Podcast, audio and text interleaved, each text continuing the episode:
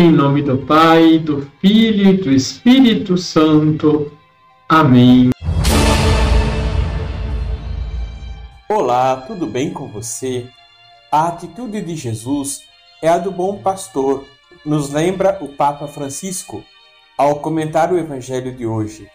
Ele nos lembra os cinco verbos que indicam a proximidade que Jesus vive com as pessoas: ver, chamar, falar, tocar e curar. Com base nisso, serão julgados não só os pastores, os primeiros que correm o risco de serem hipócritas, mas todos os homens, com a advertência que não são suficientes palavras bonitas e boas maneiras, porque Jesus nos pede para tocar diretamente a carne do próximo, sobretudo a do sofredor. Este foi o caminho do bom pastor.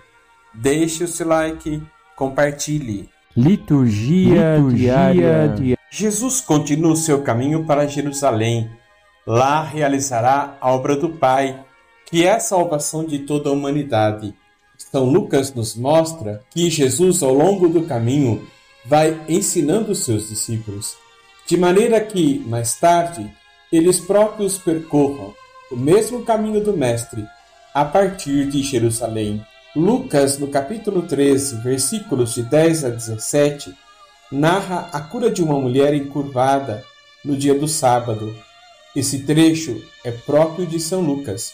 Jesus cura no sábado e provoca indignação do chefe da sinagoga. Ao curar aquela mulher, nos ensina que o essencial da sua mensagem é o amor de Deus que se manifestou nele. Sua missão é libertar o homem da lei que agora o oprimia, mas que outrora foi dada para garantir a liberdade do povo de Deus na terra prometida. Deus ama gratuitamente e incondicionalmente. É por isso que cura aquela mulher, sem que ela lhe tenha pedido. Os gestos de Jesus revelam que a lei do sábado só tem sentido se está a serviço da vida, dom e graça de Deus. Para quem ama Deus, Deixar de fazer o bem significa fazer o mal.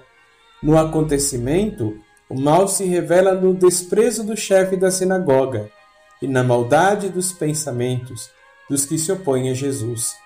Ele, diferente dos curandeiros da época, faz dos sinais uma comprovação da veracidade do seu anúncio.